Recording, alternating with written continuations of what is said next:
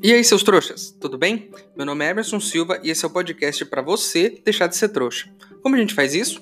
Lemos todos os livros de Harry Potter, de 1 até o 7, e ouvimos esse podcast onde eu vou comentar cada um dos capítulos de cada um dos livros. Lembrando sempre que você faz na ordem que você quiser. Hoje eu vou comentar o que eu achei do livro Harry Potter e a Pedra Filosofal. Sim, não vou comentar nenhum capítulo hoje. É, como eu digo todo o episódio, que eu vou comentar o capítulo, esse episódio eu quis fazer um fechamento. Então eu li todos os capítulos, comentei aqui com vocês, disse o que eu achava sobre cada um, e agora eu vou falar sobre o livro inteiro, o livro de forma geral, o que eu achei dele todo, o que eu gostei, o que eu não gostei, quais foram as coisas que eu achei mais legais e tudo, enfim, tudo que envolve o universo desse primeiro livro só, certo? Então eu não tenho mais nada para falar, vamos pro episódio de hoje.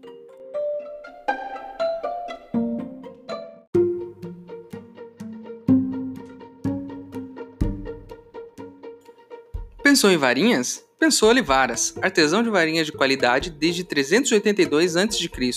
Um bruxo não é nada sem a sua varinha. As nossas te ajudam a fazer os melhores encantamentos, transformações e a se defender também. Temos varinhas de todos os tamanhos, de salgueiro, mogno e de carvalho, com os mais variados núcleos, incluindo fênix, unicórnio e a novidade vinda do Brasil, cabelo de curupira. Mas não adianta descrever todas aqui. Afinal, não é você que vai escolher a varinha, é ela que vai escolher você. Um grande bruxo começa com uma grande varinha. Vai para Hogwarts? Temos condições especiais para você comprar a sua primeira varinha. Nossas varinhas são feitas artesanalmente e o atendimento é personalizado. Estamos no lado sul do Beco Diagonal esperando por você. Pessoa em varinhas? Pessoa Olivaras.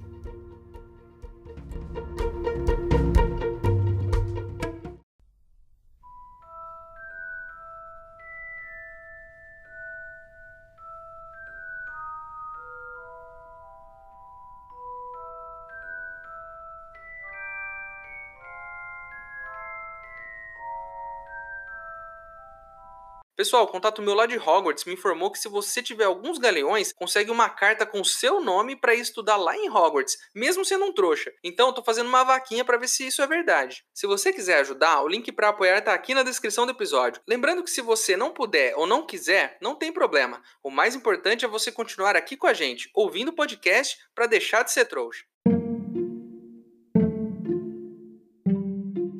Harry Potter e a Pedra Filosofal quantas memórias esse livro me traz, assim. É, eu até falei num dos primeiros episódios aqui, antes até de começar a ler o livro, quanto isso me lembra da minha infância e de como foi para mim quando eu era criança. Então, assim, não tem como não sentir isso de novo quando eu releio esse livro. É como se eu voltasse no tempo. Esse não é o livro que mais me marcou, porque não foi o primeiro que eu li. O primeiro que eu li foi A Câmara Secreta, então eu tenho um carinho especial pela Câmara Secreta, apesar de não ser o melhor livro, na minha opinião, também, mas é o que mais me marcou. Mas qualquer livro de Harry Potter que eu pego na mão e vou ler de novo, e eu já li várias vezes cada um deles, é, todos eles me emocionam de alguma forma sobre Harry Potter e a Pedra Filosofal. O livro demorou cinco anos para ser escrito e foi publicado pela primeira vez em 1997 na Inglaterra, mas só foi realmente explodir quando foi lançado nos Estados Unidos em 98. No Brasil, ele só chegou em 99 mesmo, então assim, demorou um pouquinho para chegar aqui. É, a autora diz, né, segundo relatos dela, de que a história toda veio na cabeça dela. De repente, ela estava lá de bobeira, né? E tudo veio na cabeça dela. Acho que, se eu não me engano, ela estava num, numa viagem de trem ou de busão e ela começou a ter as ideias e não tinha onde anotar. É, acho que era uma época não tinha celular à mão para poder escrever as coisas ou gravar. E ela começou a ter as ideias e ficou pensando nisso e, e, com aquela tensão, né? Porque quando você tem uma ideia, você fica meio tenso de, pô, se eu não anotar, eu vou esquecer. E quantas vezes eu mesmo já não esqueci das coisas, de ter ideias geniais que iam resolver o problema da paz mundial. E aí eu acordo no outro dia e não lembro de nada. Então, assim, o mundo é, poderia estar em paz hoje se eu tivesse anotado essa ideia. É, mas eu nunca parei para escrever sobre essas ideias que eu tenho no meio da noite. Enfim, a história do livro ela acontece em 1981. Então, isso significa que o Harry hoje, em 2020, ele tem 39, 40 anos, por aí.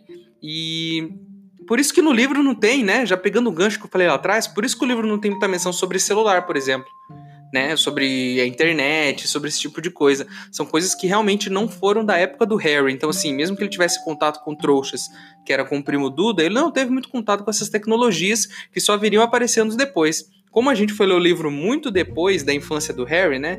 Teoricamente, então digamos que se, se, tu, se toda essa história fosse realidade, o Harry é, tivesse 11 anos em 81, a gente só leu o livro ali em 99, quando chegou no Brasil, se você leu muito antes. Então, assim, em 99 já era outro mundo, né? Já era outra realidade. É, a autora diz que escrever o primeiro capítulo foi muito difícil para ela e que ela escreveu várias versões desse capítulo.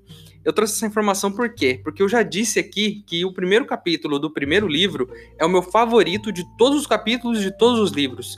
Eu gosto dele porque ela começa de, do jeito mais mundano possível, mais calcado na realidade, mostrando como os trouxas são de verdade insignificantes e, e isso só, só, ela vai dando aquelas pontadinhas de mistério, coloca o negócio do gato que tá lendo, né? O, o gato que tá lendo a placa, o gato que tá lendo o jornal, enfim. E isso só vai dando pra gente aquele gostinho de, pô, tem coisa legal vindo aí vou, continuar lendo que tem coisa muito legal vindo por aí. Então, assim, esse primeiro capítulo, para mim, é incrível, é incrível. Eu gostaria realmente de ler os outros primeiros capítulos que ela escreveu, mas eu acho que a gente nunca vai ter essa oportunidade. É, o livro foi rejeitado por 12 editoras. 12. Vocês já ouviram a história daquele cara que fazia parte dos Beatles? E aí ele saiu um pouquinho antes da banda estourar? Essa é tipo uma história dessas, né? Imagina a cara de bunda das duas editoras que rejeitaram o livro, porque, tipo, o livro foi aceito em 98, né? E em 99, não, 97, sei lá, 97, um, dois anos depois, esse negócio tava estourando. Então, assim, muitas dessas editoras talvez nem existam mais hoje. Mas na época elas viram o sucesso que o livro fez e provavelmente muita gente se arrependeu. Muita gente. Eu teria me arrependido. É, uma curiosidade muito chata assim sobre o livro é que o nome da autora é Joanne, né? É um nome feminino. Mas a editora disse que não seria legal colocar um nome feminino na capa do livro, que seria legal colocar alguma coisa que parecer fosse meio ambígua, né? Que não desse a entender o sexo da autora, por quê? Porque livros é, com autores masculinos eram mais lidos. Isso é muito escroto, é muito escroto, mas a gente tem que pensar como isso faz parte da nossa sociedade, né? Então, assim, talvez o livro nem fosse o sucesso que é hoje se ela não tivesse adotado essa medida, o que é muito triste, é muito triste mesmo. Mas, por outro lado, talvez ela tendo mudado o nome dela na capa do livro tenha feito com que ele realmente tenha sido lido por mais pessoas na época. Ainda bem que hoje em dia as coisas são um pouco diferentes. Um pouco, né? Não mudaram tanto assim. É, por falar nisso, em, em autora, né, no, no, no, nome dela e tudo mais, é, tem muita gente que fala mal da autora no, no, sentido de que o livro ele é um plágio de várias outras coisas. E eu só queria dar um toque aqui para essas pessoas. Tudo que a gente faz na vida tem um pouquinho das coisas que a gente aprendeu, que a gente leu, dos filmes que a gente assistiu. Então, assim, quando você cria alguma coisa e sempre vai ter nessa coisa que você cria um pouquinho de todas as outras coisas que você viu.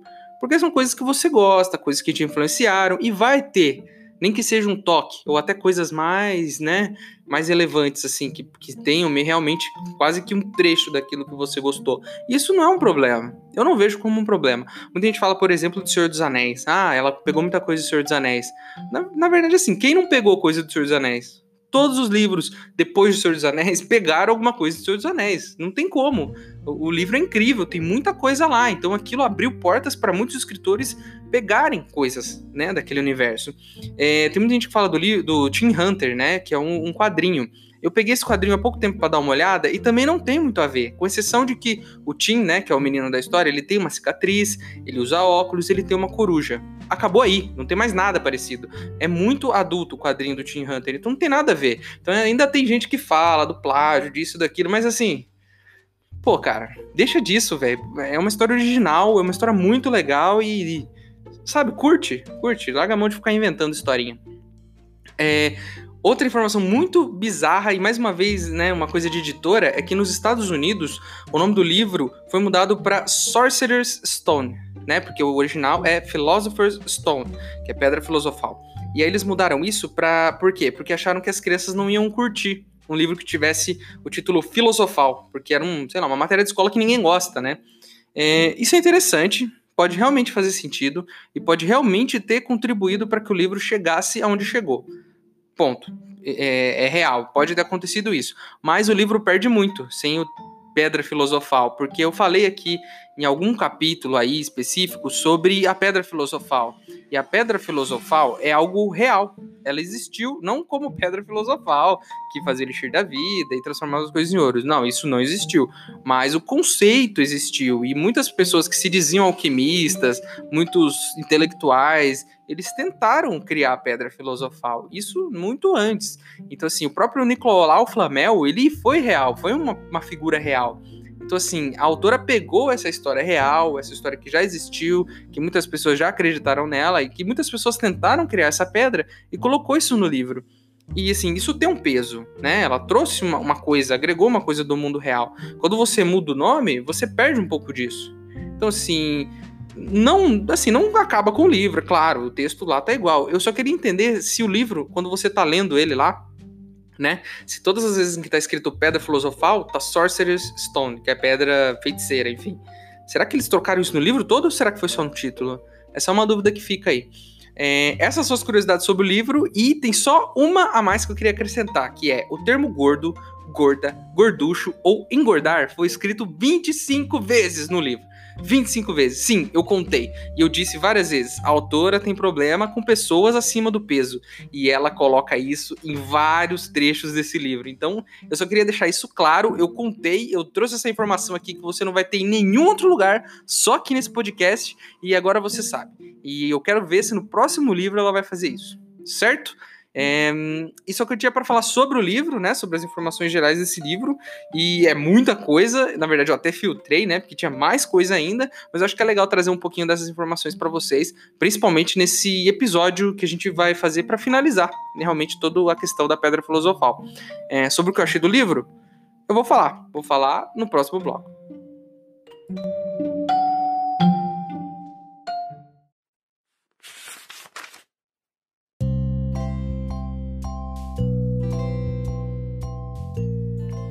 Hagrid se debruçou sobre a mesa. Por trás da barba e das sobrancelhas desgrenhadas tinha um sorriso bondoso. Não se preocupe, Harry. Você vai aprender bem depressa. Todos começam pelo começo em Hogwarts. Você vai se dar bem. Seja você mesmo. Sei que é difícil. Você vai ser discriminado. E isso é muito duro. Mas vai se divertir a valer em Hogwarts. Eu me diverti. E ainda me divirto, para dizer a verdade.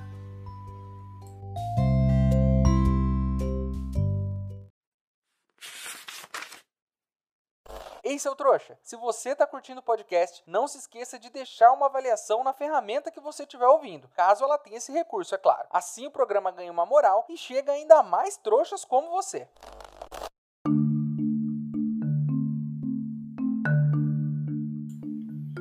Nossa brincadeira nesse próximo bloco, nesse e no próximo bloco, é que eu vou fazer o seguinte: eu vou contar aqui três coisas que eu não gostei, e no próximo bloco eu falo três coisas que eu não gostei. Eu acho que é um bom jeito da gente dividir um pouquinho, de eu não falar só ponto positivo, de eu não falar só ponto negativo. Então eu decidi é, selecionar três tópicos principais do que eu gostei do que eu não gostei. E mais uma vez, eu não vou falar sobre um capítulo específico, sobre aquele trecho específico. Eu quero falar de forma geral. Então, assim, de forma geral, o que eu gostei no livro e do desenvolvimento desenvolvimento dele, do, da história dele, o que, que eu gostei de forma geral e do desenvolvimento dos personagens, coisas do tipo. Eu não quero falar sobre um fato ou coisas muito específicas, porque isso eu já falo, né, no, no episódio que fala sobre o capítulo em questão. Enfim, vamos começar então sobre as três coisas que eu não gostei.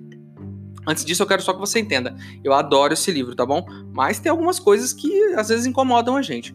A primeira delas é a irresponsabilidade do Hagrid. Assim, o Hagrid é um dos meus personagens favoritos de todos os livros. Eu acho ele incrível. Eu acho que ele é ingênuo, ele é legal, ele é brincalhão, ele tem aquela atitude de amizade com o Harry. Mas, ao mesmo tempo, ele é muito irresponsável. Principalmente nesse primeiro livro. Ele é muito irresponsável. Ele coloca as crianças em risco. Ele não assume as responsabilidades dele. Ele não guarda segredos que são coisas perigosas que ele não pode contar, que o diretor né, confiou a ele e tudo mais. E, e ele traz ali criaturas perigosas, ele não conta a verdade, ele não vai lá e fala para a diretora, por exemplo, fui eu que trouxe o dragão, é, fui eu que fiz isso, fui eu que fiz aquilo, enfim. É, assim, ele não se preocupa tanto com a integridade dos alunos. Isso seria até grave se todos os outros professores também não se importassem nem um pouco com a segurança dos alunos, né? Mas é, esse é um fato que me incomoda um pouco. Ele é um pouco responsável. Então, assim, é um personagem que eu gosto muito. Ele, ele, é, ele é incrível. Eu adoro o Hagrid. Mas esses pequenos deslizes, o que torna ele mais humano, é claro. Isso é muito legal. Isso torna ele mais legal ainda, né? O fato dele ser irresponsável. Mas isso aí às vezes me incomoda um pouquinho, sabe? Porque falta um pouquinho de, pô, Hagrid, assuma um pouco aí o que você tá fazendo. Mas assim, mais uma vez, isso é, isso é, uma coisa legal que a autora coloca, né? Os personagens, eles têm umas pequenas falhas de caráter, assim. Não é todo mundo bonzinho, todo mundo responsável, todo mundo mal. As pessoas têm ali um lado, uma coisa meio cinza ali. Então isso é legal pra caramba. Então, assim, é uma coisa que me incomoda um pouco, mas é uma coisa legal, ao mesmo tempo. É, o Dumbledore até diz no começo, né, do livro, conferia a minha vida ao Hagrid. Olha, tudo bem, pode confiar a sua. Eu não confiaria a minha nem a pau. Nem a pau conferia a minha vida esse cara. Mas eu adoro o Hagrid, tá? E eu acho que tudo isso, todos esses detalhes só tornam ele um personagem ainda mais rico. É, a segunda coisa que eu não gosto tanto assim é o fato das pessoas vilanizarem os Dursley. É, eu falei isso lá no começo. Eu acho que os Dursleys não são o melhor tipo de pessoa. Eles são chatos, né? Eles não tratam Harry bem, eles eles tratam Duda, né, de uma forma muito melhor, e a gente concorda com isso, todo mundo concorda com isso. Mas eu acho que eles têm um lado legal ainda, sabe? Primeiro, eles não gostavam dos pais do Harry. Você não é obrigado a gostar de ninguém, certo? Você não é obrigado a gostar de mim, por exemplo, e ouvir meu podcast. Você pode pausar e ir embora. É, né? E, e, assim, ninguém é obrigado a gostar de ninguém. Então eles não gostavam dos pais do Harry. E aí, quando a criança aparece na porta da casa deles, o que, que eles fazem? Eles podiam ter levado esse menino pro orfanato, deixado ele na porta de uma igreja, qualquer coisa do tipo. Não, eles criaram esse menino, eles deram comida, deram roupa, ele tinha uma cama para dormir, ele até ia pra escola, velho. Então, assim, quantas crianças não vivem essa realidade hoje em dia? Isso morando com os pais, inclusive. Então, assim, Claro que a autora ela faz uma coisa muito legal, que ela transforma o Duda em um menino exageradamente mimado. Então você tá sempre comparando o Harry com o Duda. O Duda que é um menino que tem tudo e que os pais fazem tudo o que ele quer. Então, ao comparar o Harry com o Duda, realmente existe esse buraco no meio, né? De ter uma criança que é bem tratada até demais, né? Que, de um jeito que estraga a criança. E o, e o Harry de um jeito, assim, quase que desprezado. Mas ainda assim, eu acho que o Harry ele recebeu pelo menos os cuidados básicos. Eu acho que tem gente que não tem nem direito a isso no mundo. Então eu acho assim, os Dursley não são o melhor tipo de pessoa do mundo. Eu não gostaria de morar com eles e eu também ficaria irritado se eu fosse o Harry naquela posição. Mas apesar de tudo isso, ele ainda foi criado de uma forma até digna até ali os seus 17, 18 anos. Enfim, essa é uma coisa que eu também não gosto, não gosto muito, mas não é culpa do autor e não é culpa do livro, né? Talvez seja culpa de quem tá aqui fora lendo, de achar que os Dursley são a pior família do mundo. Acho que até tem isso no livro, viu? Mas enfim, é uma coisa que eu não concordo muito. É, a terceira coisa que eu não gosto tanto assim é do fato da Hermione ter mudado de uma hora para outra. Vou explicar. No começo do livro, ela é super nerd. Ela não quebra nenhuma regra. Ela não gosta de quebrar regra, ela tá sempre estudando, ela já leu os livros antes de chegar na escola, então assim, ela é uma aluna exemplar. Ela continua sendo exemplar até o final do livro né? Até que no final ela está estudando mais do que os outros, ela revisa todas as matérias com antecedência, ela tirou as melhores notas e as melhores notas da, da década, sei lá, alguma coisa do gênero.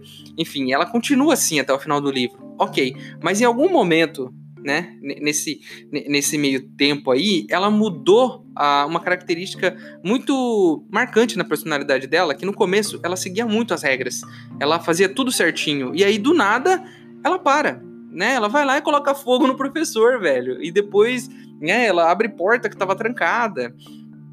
Então, assim, ela começa a quebrar as regras de uma forma, assim, muito displicente. Ela nem sente culpa, sabe? E, assim, eu sei que isso pode acontecer. Eu já fui um bom aluno e mudei depois. Depois eu fui um pouco mais relaxado na escola. Mas eu já fui um aluno ótimo. E depois eu fui um aluno médio. Depois eu fui um aluno muito ruim. Mas eu passei por uma transição. Ela não. Ela, tipo... É, apesar dela ser uma aluna que estuda muito até o final, no meio do livro ela perde um pouquinho a sua noção de respeito às regras da escola, né? Isso não é ruim, porque se ela não tivesse feito isso, o Harry e Rony teriam morrido no quinto capítulo. Então, assim, ainda bem que temos a Hermione e que ela salvou a vida deles até o final desse livro. E eu ainda acho que ela é um dos personagens mais interessantes desse livro. E assim, gostaria muito de ler um livro só sobre ela, porque deve ter muita coisa legal no fato dela ser trouxa, dela ter conhecido a escola e tudo mais. Coisas que a gente não viu em nenhum dos outros personagens, né? A gente viu um pouquinho no Harry, mas eu acho que para ela seria muito diferente.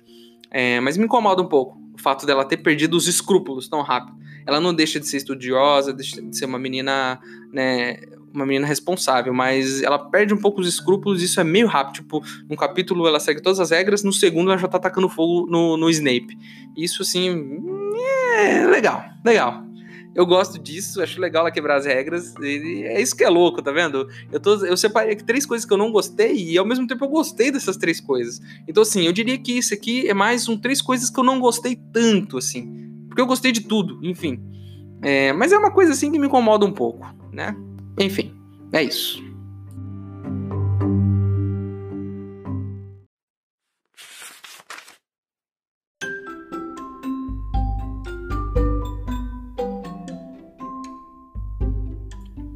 Havia 142 escadas em Hogwarts, largas e imponentes, estreitas e precárias, uma que levava a um lugar diferente às sextas-feiras, outras com um degrau no meio que desaparecia, e a pessoa tinha que se lembrar de saltar por cima.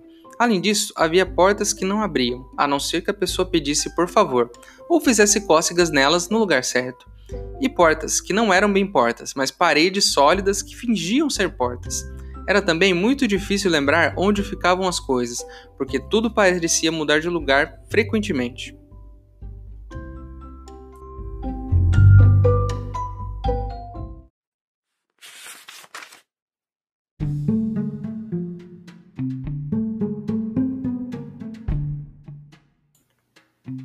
Três coisas que eu gostei. Cara, eu adoro esse livro e é muito difícil escolher três coisas que eu gostei, mas essa é a ideia do episódio, então vamos lá. É, uma das partes que eu mais gosto nesse livro e também nos outros é o contraste entre o mundo dos trouxas e o dos bruxos. É, lá no começo, eu falei isso agora há pouco, os trouxas são descritos quase como uns tapados, né? Eles, não, eles são perdidos, eles não sabem o que eles estão fazendo, eles estão sempre fazendo besteira. O tio Walter é extremamente egoísta, arrogante, ele julga as pessoas, todas as pessoas que ele vê, ele se acha incrível, mas ele é um cara assim. Imagina o pior tipo de pessoa possível, né? E, e, é isso que a autora tenta fazer, transformar os Dursley no pior tipo de pessoa possível. E aí, quando o Harry vai para o mundo do bruxo, né, e a gente tem esse choque, é incrível, porque os bruxos, eles são muito diferentes né? Eles são incríveis e, e, assim, apesar de terem bruxos maus, mas você tem pessoas criativas, né? Os bruxos são criativos, eles usam roupas coloridas, eles, eles falam coisas que às vezes não fazem sentido. O próprio Dumbledore, né? O diretor da escola, ele é um sábio, mas ele fala um monte de baboseira que você não entende nada. Mas ele é um cara assim, você sabe que ali tá um cara que ele vai ter resposta para as coisas, mas às vezes ele não vai dar essa resposta de um jeito óbvio, né? Ele vai fazer uma brincadeira, ele vai fazer você pensar naquilo ou você resolver aquilo. Então assim, é, esse contraste que ela dá, né, principalmente na figura dos Dursley, representando os trouxas, e todo o resto representando o mundo bruxo, você se sente levado realmente para o mundo da magia, né? E aí você vive um pouquinho naquela casa, com aquelas pessoas, e a hora que você sai, você fica aliviado junto com o Harry. E você fala: caramba, que incrível! Quanta coisa para explorar, quanta coisa para conhecer, quanta gente incrível tem nesse mundo dos bruxos. Você fica, né, você fica louco para ler o resto e para conhecer mais coisa. Isso é incrível, isso é uma das coisas que eu mais gosto, que é esse contraste entre, entre os dois mundos, né? A segunda coisa que eu mais gosto tem um pouco a ver com isso também, que são os detalhes mágicos das coisas. A autora pega coisas é, que, que não tem coisas inanimadas, coisas né, do dia a dia, e ela transforma essas coisas em coisas mágicas. Tipo a passagem, você passa por um, um muro de tijolos e você sai na plataforma. E ao invés de ser uma plataforma 8, 9, 10? Não, a plataforma 9,5. Olha que legal essa sacada. Fica no meio de outras duas plataformas. E coisas do tipo, quando tá em Hogwarts, as portas, elas abrem quando você faz cócegas. Ou quando você pede por favor, tem escadas que elas mudam de lugar durante a semana. Então, um dia uma escada leva para um lugar, outro dia leva para outro. O corredor, eles mudam, né? O, o, tem um professor que ele morreu, mas ele trabalhava tanto que no outro dia, morto, ele se levantou e foi dar aula né? Os, o, quando você vai comer um doce, tem lá o feijõezinho de todos os sabores, e esses feijõezinhos, eles não têm só os sabores bons. Eles têm os ruins também. Então, assim, quando você compra lá um saquinho de gominha, tem lá uva, maçã, pera. Não, lá não. Você pega um com gosto de fígado, gosto de, de, de cera de ouvido. Então, assim, todas essas pequenas ideias, essas coisas que parecem bobas, elas vão tornando esse universo tão rico e tão mágico, e você vai, sabe, a cada momento que você lê um negócio desse, você abre um sorriso, cara. Porque é incrível, todos, todos esses detalhes são incríveis, sabe? O teto da escola ser um céu enfeitiçado, sabe? É, tudo isso te, te leva para esse mundo e essas coisas bobas do dia a dia, elas ganham, sabe? Uma magia, um negócio, um, to um toque especial. Isso, assim, isso é um, disparado uma das coisas que eu mais gosto. E a terceira coisa que eu mais gosto não é só nesse livro, não, é em todos, né? Acho que eu tô falando de coisas que são que estão até presentes em todos os livros. Eu gosto muito da ideia de como a autora transforma a burocracia em algo legal. E isso a gente sente muito, principalmente no primeiro livro. Depois a gente já está acostumado, né? Mas no primeiro livro a gente é introduzido esse mundo. E eu vou explicar o que, que significa. Por exemplo, é, você gosta de ir para a escola? Se você tem a minha idade, talvez você não vá mais para a escola, né? Escola normal. Enfim, talvez você vá para a faculdade. Mas enfim, quando você ia para a escola, você gostava da escola? Eu não gostava. Eu achava chato. Mas quando é uma escola de magia, você fica louco pra ir. Você fica, sabe? Ah, eu queria muito pra esse lugar, eu queria ter recebido minha carta. Por que, que minha carta não chegou? Sabe? Você fica com esse sentimento. Então, assim, ela transforma um negócio que é uma burocracia da vida, uma coisa chata, uma coisa que você não gosta, transforma esse negócio numa coisa legal. Sabe? Banco. Você gosta de banco? Ninguém gosta de banco, sabe? É chato. Você pega fila, você fica lá no caixa, não sei o quê. Agora, e o banco dos bruxos? Um banco com duendes. Um banco onde você vai pro seu cofre num trilho de trem que anda 200 km por hora. Onde um du duende abre o seu cofre e tem moedas ou objetos estranhos. Onde existem lendas de que dragões guardam os cofres. Você gostaria de ir para o Senado ver uma votação? Tem gente que da minha idade acho que gostaria sim. Mas a maioria talvez não sinta tanto essa vontade, sabe? Você olha na TV, por exemplo, e enfim, não dá tanta vontade de ir, pelo menos para mim. Mas e para o Ministério da Magia? Olha só. O que, que tem no Ministério da Magia? O que, que as pessoas fazem? Então, assim, a, a autora pega coisas chatas, coisas burocráticas, as coisas que fazem parte do nosso mundo, coisas que às vezes a gente não gosta, que a gente não tá afim de fazer, e ela transforma isso em algo legal. Algo que dá vontade de vocês, simplesmente por colocar ali a magia, sabe? Colocar aquele toque de magia. Então, isso é um puta de um negócio legal, cara, que ela faz e que deixa esse livro mágico, assim. E por isso esse livro é tão especial, porque no próximo livro ela vai abrindo esse mundo, né? Digamos aqui que a gente entrou no, no, a gente tá, esse primeiro livro você pegou seu barquinho, você tá remando num rio, e daqui a pouco no segundo livro, terceiro, quarto, você tá entrando em alto mar, cara, e vem mais informação, mais informação, mais coisa de fora, mais detalhes mágicos, mais personagens, e esse universo só cresce. Mas o primeiro livro, o barquinho, te colocou nesse mar, é o primeiro livro. E quando ele te coloca todos esses detalhes, todas essas coisas, joga isso na sua cara, sabe? Te, te, te apresenta esse mundo e você conhece ele, meu, é impossível você não, sabe, não querer ler e continuar e, ficar fissurado nisso, cara. Então, isso é um mérito inacreditável da autora, é uma coisa que eu adoro nesse livro também. Acho que é isso, né? Até me empolguei aqui. É... Essas são as três coisas que eu mais gosto nesse livro também.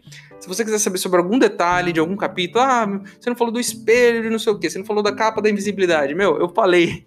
Tem outros 17 capítulos que eu comentei um por um e eu falei dessas coisinhas. Então eu queria realmente falar de uma coisa mais geral aqui e é por isso que eu tô falando de uma coisa mais ampla que é sobre o livro todo. Então se você sentiu falta de algum comentário, dá uma olhada nos outros capítulos que eu comentei aqui, que eu tô falando dessas coisas também, e eu prefiro que fique lá naquele capítulo e você pode voltar lá e ouvir, enfim porque tá bem legal, modéstia à parte.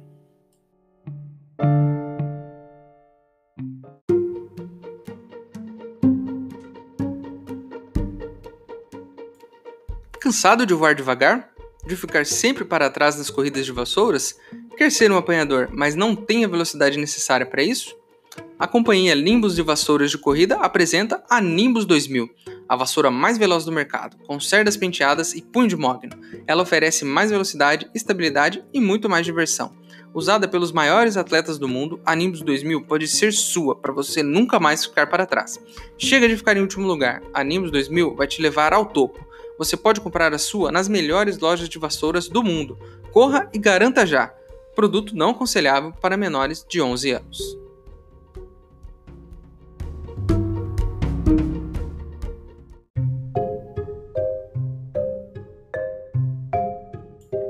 Entendam uma coisa, eu adoro esses livros.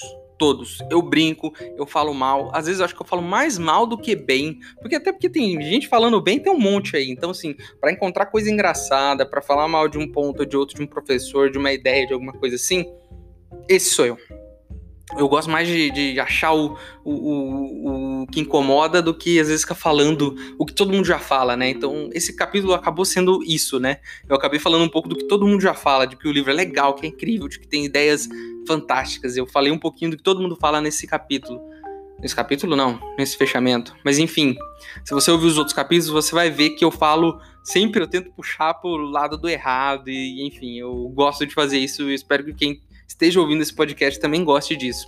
É, e eu leio, cara, porque eles me fazem bem, porque são livros incríveis. E se você ficou chateado com qualquer um desses episódios, que eu falei mal, que eu pontei alguma coisa que eu não gostei, para com isso, cara. Eu, eu assim, é tudo uma brincadeira, beleza? Estamos juntos? É, hum, a capa do episódio de hoje foi desenhada pela Mari Grandpré. A Mari, ela é americana e essa ilustração é a que eu conheci.